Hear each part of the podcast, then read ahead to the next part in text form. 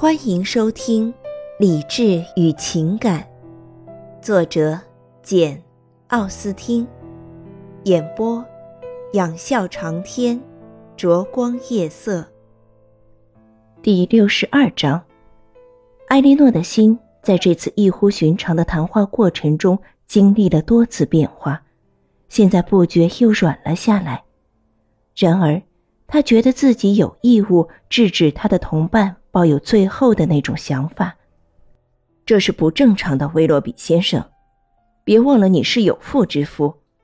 你只要说些你认为我的确要听的内容。玛丽安在信中对我说：“她仍然像以前那样爱我，尽管我们分离了许多个星期，她的感情始终不渝。她也深信我的感情始终不渝。”这些话唤起了我的悔恨之感。我说唤起了，那是因为久居伦敦，忙于事务也好，到处放荡也好，我渐渐心安理得了，变成了一个冷酷无情的恶棍。我自以为对他情淡爱痴，便硬是以为他对我一定也情淡爱痴。我对自己说，我们过去的倾心相爱，只不过是闲散无聊时。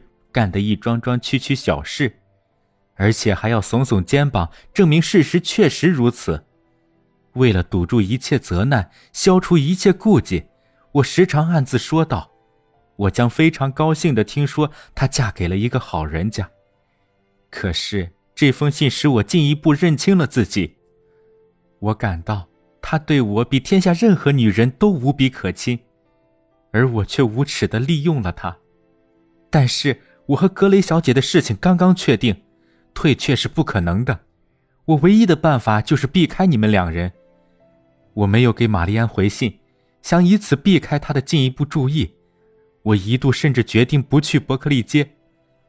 但是我最后断定，最明智的办法还是装成一个普通的朋友，摆出一副冷漠的神气。于是有天早晨，我眼瞅着你们都出了门，走远了。便进去留下了我的名片。眼瞅着我们出了门，正是如此。你若是听说我经常在注视你们，多次差一点撞见你们，你准会感到惊讶。你们的马车驶过的时候，我钻过好多商店，为的是不让你们看见。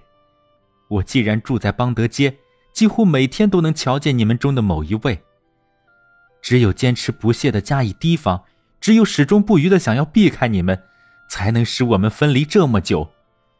我尽量避开米德尔顿夫妇，以及我们双方都可能认识的其他任何人。但是，我不知道他们来到城里。我想，就在约翰爵士进城的第一天，还有我去詹宁斯太太家的第二天，我两次撞见了他。他邀请我晚上到他府上参加舞会。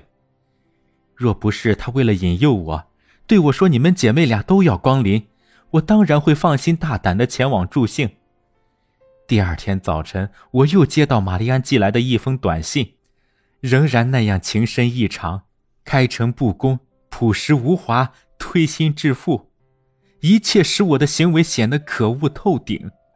我无法回信，我试了试，但是一句话也写不出来。不过我相信，我那天时时刻刻都在想着他。大十伍德小姐，如果你能可怜我，就请可怜可怜我当时的处境吧。我一门心思想着你妹妹，又不得不向另一位女人扮演一个愉快的情人的角色。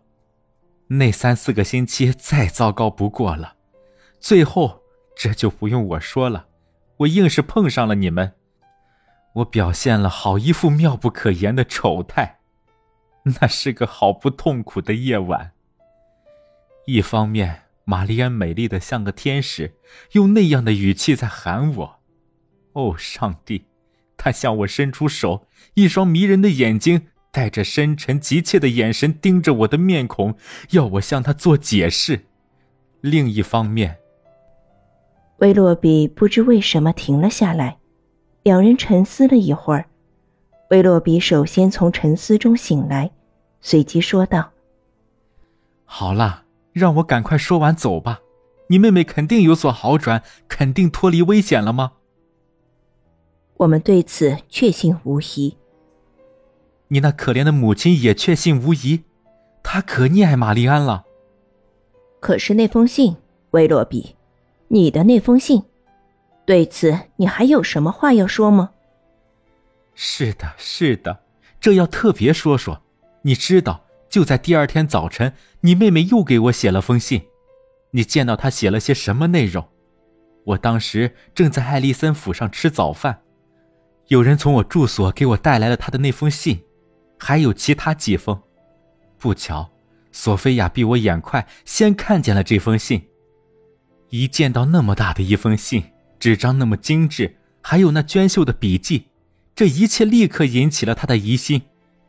本来他早就听人模模糊糊的传说，我爱上了德文郡的一位年轻小姐，而他头天夜里见到的情况表明，准是这位年轻小姐。于是他变得比以往更加嫉妒。因此，他装出一副开玩笑的神气，马上拆开信读了起来。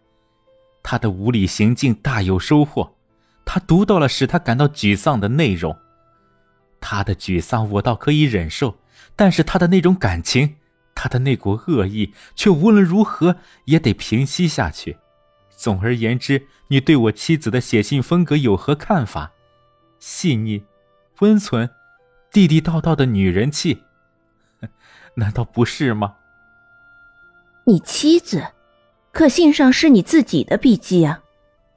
是的，不过我的功劳只在于我奴隶般的抄写了一些我都没脸署名的语句，原信全是他写的，他的巧妙构思，他的文雅措辞。可我有什么办法？我们订了婚，一切都在准备之中，几乎连日子都择定了。不过我说起话来像个傻瓜，什么准备呀，日子呀？说老实话，我需要他的钱。处在我这样的境地，为了避免引起关系破裂，那是什么事情都做得出来的。话说到底，我用什么样的语言写回信，这会使我的人格在玛丽安和他的亲友们的心中产生什么样的结果呢？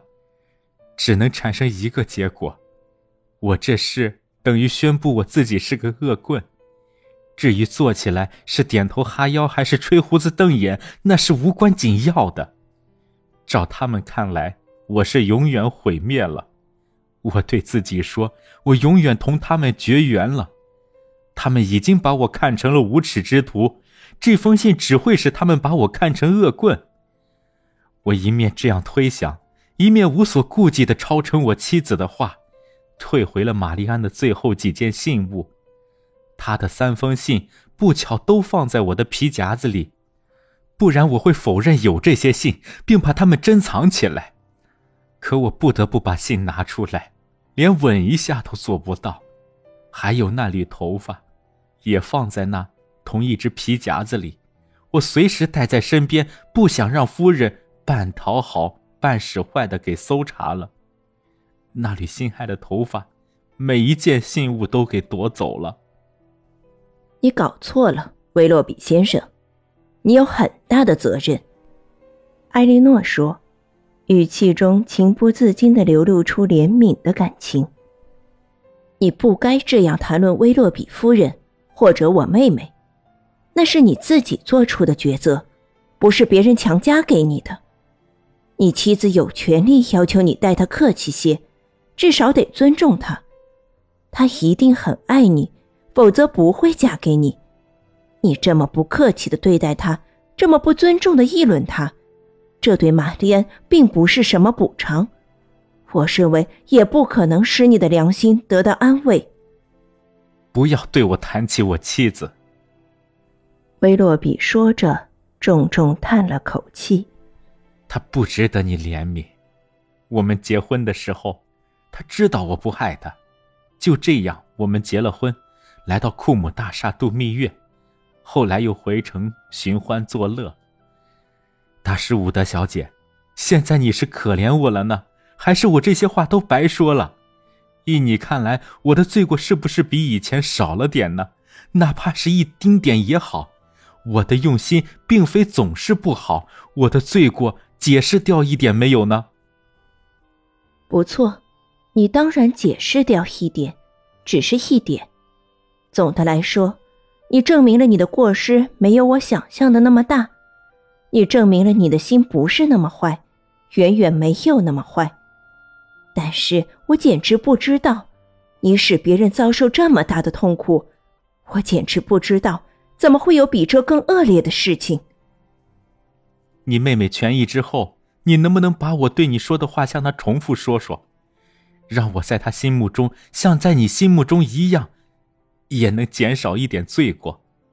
你说她已经宽恕了我，让我这样设想，他若是更好的了解我的心，了解我当时的心情，他就会更加自然、更加本能、更加温和，而不那么一本正经的宽恕我，告诉他我的痛苦。我的忏悔，告诉他我从没对他变过心。如果你愿意的话，请你告诉他，我此时此刻比以往任何时候都爱他。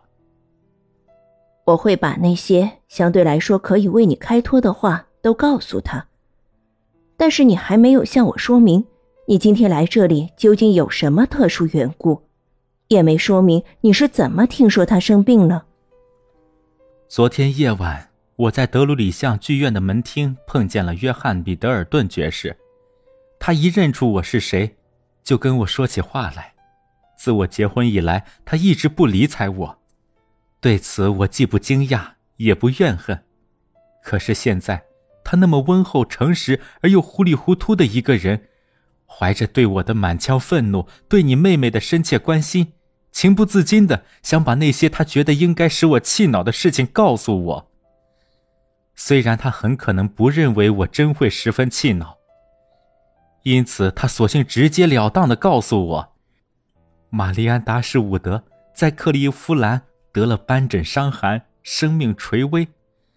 那天早晨收到詹宁斯太太的一封信，说她危在旦夕，帕尔默夫妇都给吓跑了，等等。我一听大为震惊，没法装出无动于衷的样子。即使感觉迟钝的约翰爵士也察觉了这一点，他见我心里难过，忍不住也心软了。他消除了几分敌意，临别时差一点跟我握握手，并说看见我，他想起了老早答应送我一只小猎犬的事。我听说你妹妹生命垂危，而且垂危中把我视为人间的最大恶棍。在最后时刻蔑视我、仇视我，我心里是什么滋味呀？因为我怎么说得清，有什么可怕的阴谋不能移栽到我的身上呢？